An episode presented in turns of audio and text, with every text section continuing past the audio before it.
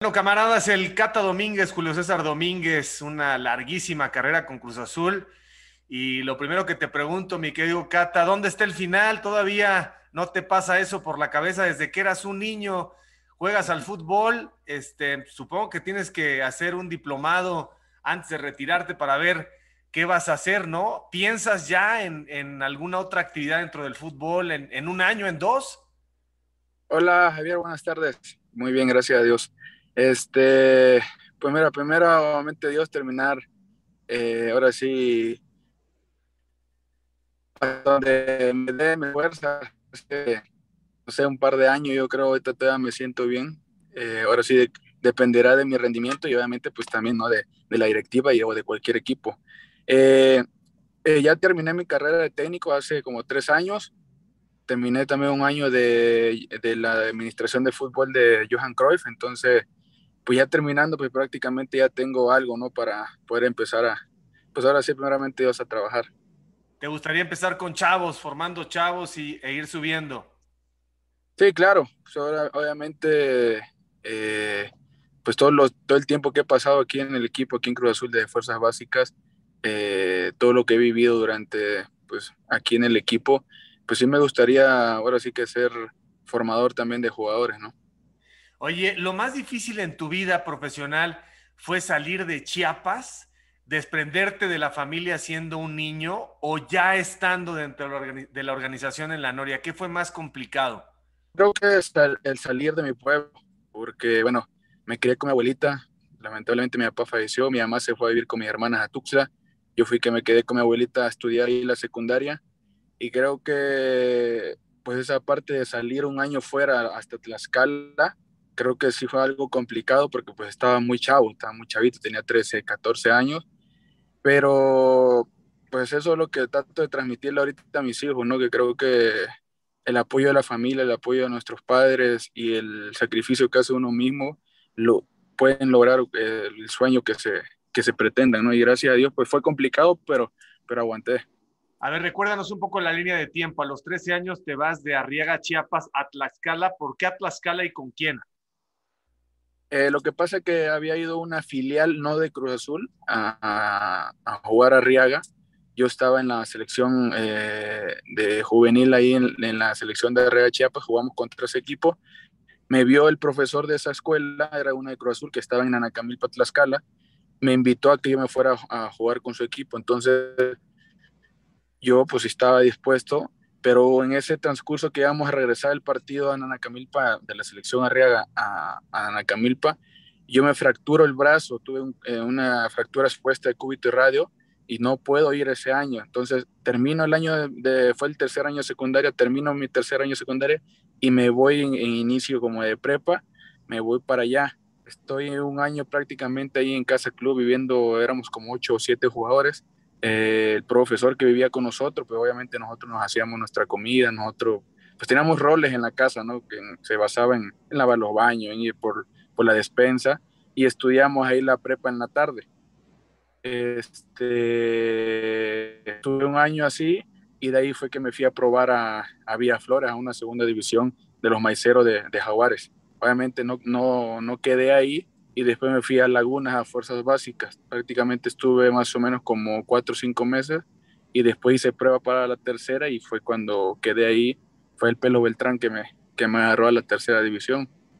Oye, y me imagino que ahora sí que desde la, la mamila, desde el biberón, el fútbol, ¿no? Porque mira nada más cómo nos cuentas un chamaco de 12, 13 años diciendo voy a ser futbolista. ¿A quién seguías? ¿Quién era tu ídolo cuando tenías 8 años en la televisión? ¿Tenías televisión allá en, en, Arriaga? Sí, sí, bueno, la grababa solito, mi abuela se iba para, para adentro, pero mira, ahora sí que, pues yo soy eh, mi equipo Cruz Azul y entiendo, ¿no? Ahora, pues entiendo a la gente que le va a Cruz Azul, los aficionados. Yo en ese tiempo miraba Cruz Azul, iba, te lo juro, miraba yo, íbamos perdiendo a veces y apagaba yo la tele, me iba como chamaquito, regresaba a encenderla y iba uno a uno y me quedaba viéndola por el coraje, pues ya se me entiende, el enojo que a veces, que a veces da. ¿Pero quién era tu ídolo? Pues mira, en sí no tenía uno, pero cuando empezó jugar el Chelo, el Chelito, el Galo, como una camada que me gustó mucho, ¿no? Obviamente, pues, el campeonato que se vivió con Carlos Hermosillo, Reynoso, pues obviamente también eh, fue algo muy especial para mí. Oye, Cata, has vivido todas, ¿no? Has vivido todas las etapas. O sea, desde el 2006 estás hablando de 14, 16 años ya compitiendo en la primera división. Has visto todo el sufrimiento de los jugadores y de la afición. ¿Qué, qué, qué significa ser de Cruz Azul? ¿Cómo lo podrías definir? Pues mira, eh, como bien dicen, ¿no? Durante toda mi carrera eh, eh, pues he pasado de todo, eh, pero creo que los momentos que, he pasado, lo, pues he aprendido mucho, pues obviamente de la vida. Y como siempre he dicho, ¿no? Bueno, de, todo lo que he pasado, creo que he tenido más tristeza por, por, las finales que, que, que, hemos perdido que campeonato, ¿no? Pues gracias a Dios el, llegó el fruto que después de tanto tiempo, que fue el campeonato de la novena pero nunca desistí de ese sueño, siempre lo tuve en mente.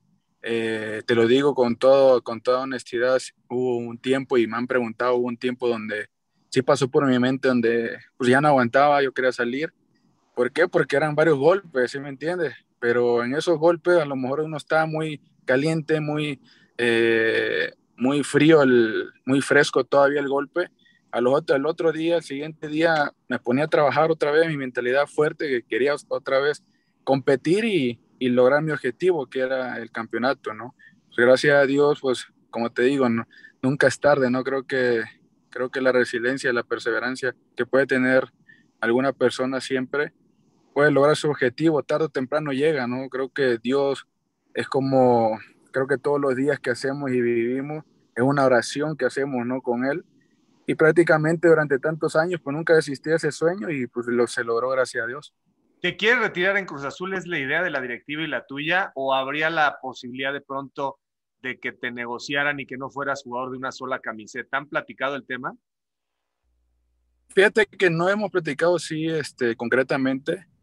Yo, pues como siempre lo he dicho, pues obviamente yo me quiero retirar acá porque pues ahora sí que es el equipo de mis amores desde niño y, y pues ya llevo toda, toda mi vida jugando acá, no la más de la mitad de mi vida llevo en el club, llevo ya 19 años y medio más o menos desde que llegué.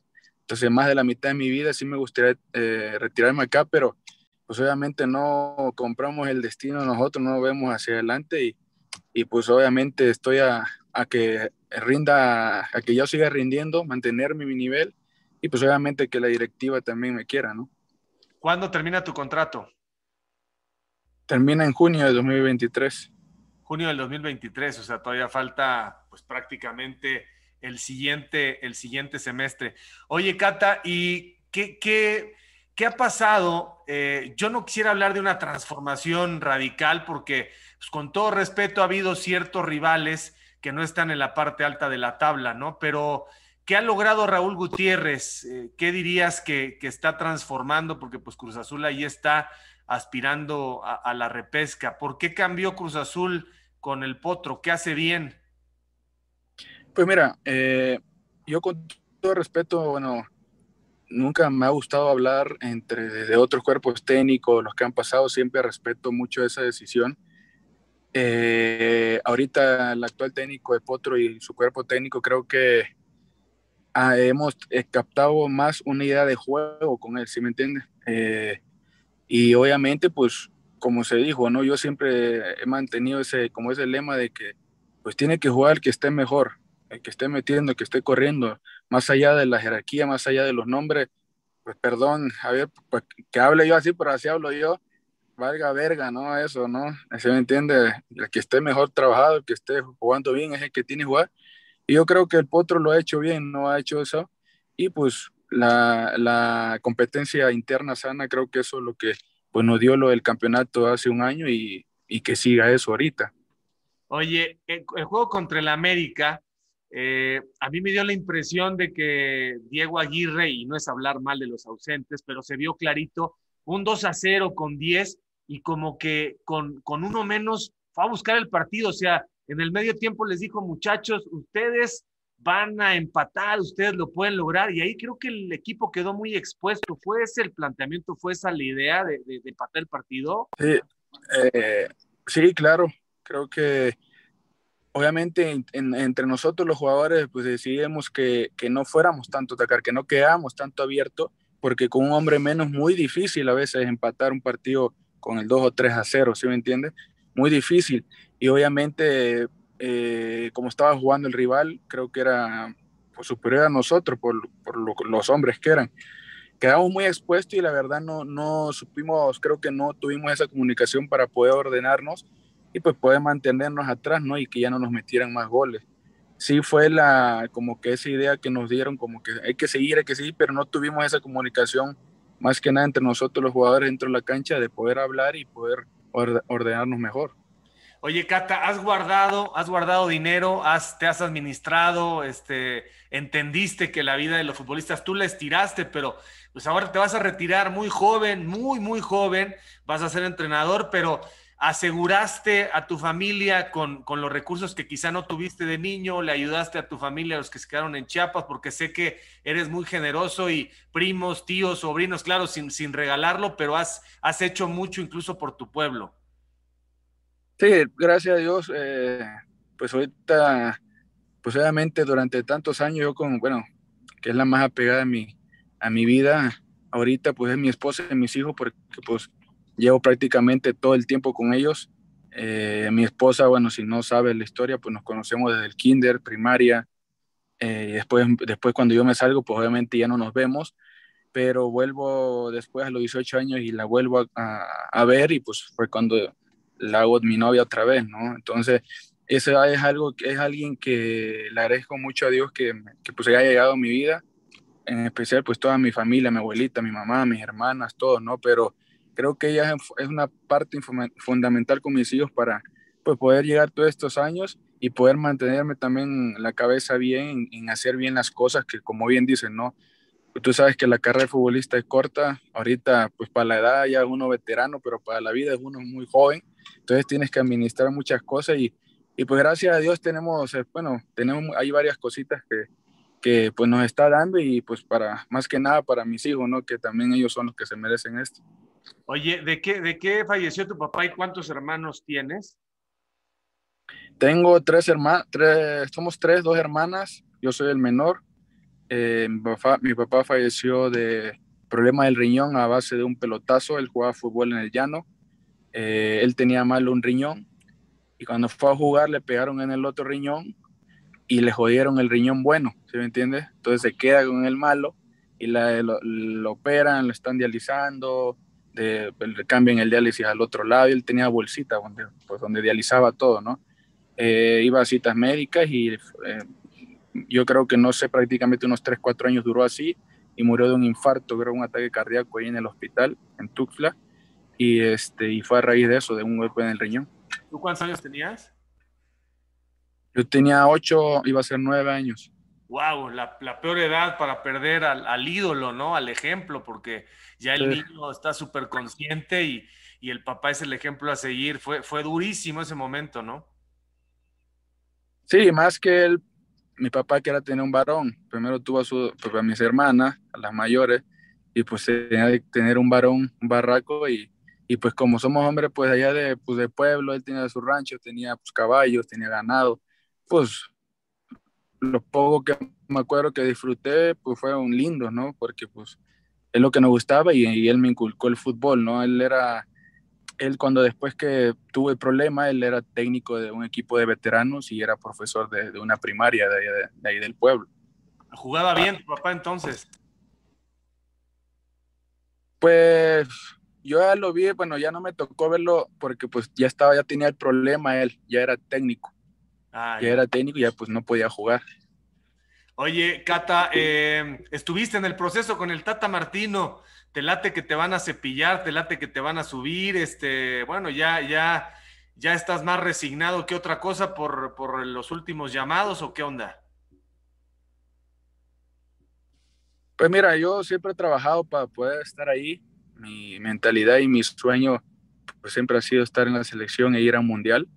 y pues no voy a desistir, como te digo, voy a seguir trabajando y si hay una esperanza y tener fe y si me llama, pues estaría más que contento, ¿no? Esto creo que, como le dije yo a mi esposa, estuve parte del proceso y, y eso me pone muy contento, ¿no? Pues estar en una eliminatoria eh, con mayor tiempo en, pues creo que en toda mi carrera creo que fue con el que más tiempo estuve y, y pues por eso también estoy muy contento. Te tengo que preguntar por, por el fuera Cata, ¿qué sientes? ¿Qué piensas? ¿Crees que son muchos? ¿Crees que son la minoría? Eh, ¿Cómo se procesa esto? Yo creo que no debe de ser sencillo entrar y decir, yo, ¿a poco soy yo el problema? O, Rafa Vaca, eh, ¿qué, platican entre ustedes? Y, no sé si has tenido que recurrir a alguna terapia, pero está medio, está medio desproporcionado. fíjate, fíjate que algo me ha ayudado a mí durante tantos años. Creo que es eso, ¿no? Tener la mentalidad muy fuerte, mentalidad positiva, de que pues va a pasar, no va a pasar a lo mejor en un momento de tu carrera, pero no va a pasar tan drástico como pasó ahorita y más conmigo que, que prácticamente pues nunca he salido aquí, pues llevo toda mi vida acá, pero trato de llevarlo no tan mal, de buena manera. Le digo yo a mi esposa y a mis hijos que, que, estén bien, porque pues cuando me ven a mí fuerte ellos van a estar mejor, ¿no? Este, yo trato de estar positivamente, mentalidadmente bien positiva. Yo entiendo a la gente, entiendo a los aficionados, pero sí me, sí me sorprendió de un día a otro de que pasara esto, ¿no? ¿Por qué? Porque uno ya a veces se pone a pensar y dices, ¿habrá unas personas, eh, en especial alguien que me esté queriendo hacer daño en este aspecto, ¿sí me entiende? Haciendo un grupo en que ya, porque fue muy de la noche a la mañana, ¿sí me entiende? No fue de, que dijera, yo creo que he tenido partidos malos antes y no pasaba esto, ¿sí me entiende? Y ahorita de la noche a la mañana yo siento que, que a lo mejor he estado en jugadas, pero no tan drásticas como en otros torneos, ¿sí, me si no si se me llegó a explicar. Yo creo que, no sé, siento, ¿no? Que a lo mejor puede haber ahí algo que, bueno, más allá de eso, yo siempre le digo a mi esposa, hay, que dejárselo a Dios, por algo hemos estado y nos hemos mantenido durante tanto, tantos años aquí en el equipo y que es el trabajo, trabajar el día a día, ser perseverante, creo que eso es lo que nos ha ayudado. Y yo sé que la gente tiene crítica, eh, está en todo su derecho en libre expresión, pero eso sí, yo no les voy a permitir a nadie que vengan a amenazar y amenazar mucho menos a mi familia. Eso sí, yo creo que es algo muy grave que no me gusta a mí. Yo soy un hombre derecho de palabra y, y creo que eso me molesta mucho que amenacen a mi familia, a mis hijos especialmente y a tu servidor, ¿no? Yo puedo aceptar crítica, que me griten, que me digan de todo, pero amenazan no. Eso sí, creo que me puedo ir a otras cosas, eh, que es pues, demandar o, ah, ¿se me entiende? ¿Por qué? Porque están difamando, están haciendo unas cosas que no, que no, que no es, pues, ¿se me entiende? Pero ¿cómo, pero, pues, ¿Cómo te han amenazado en redes sociales o cara a cara o cómo los han intimidado a ti y a tu esposa y familia? Bueno, pues tú sabes que ahorita la, en todo lo que se mueve las redes. Por algo se hace viral una cosa en las redes, no hay otra cosa, porque yo veo a gente afuera del club y están ahí pidiéndome autógrafo, me dicen que están conmigo, voy al hotel y está la gente, pero eso no lo sube la, las, pues los que están apoyándome entre sí las páginas de Cruz Azul fuera no oficiales, ¿sí me entiendes? Eso no lo ven, eso no lo ponen.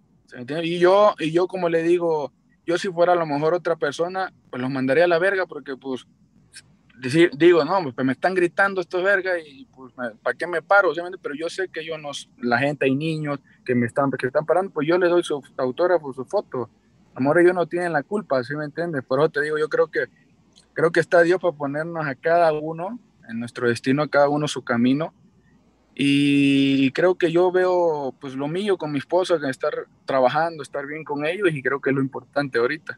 En tu rendimiento como tal, o sea, el preparador físico, ya hay, hay muchas maneras de medir ¿Tú crees que a los 35 años todavía compites en potencia, en sprint largo? ¿O sientes que ya de pronto llega alguien de 19, de 20 años de algún equipo rival y te supera? ¿Cómo, cómo te sientes en la parte física? Luego no es, no es sencillo reconocerlo.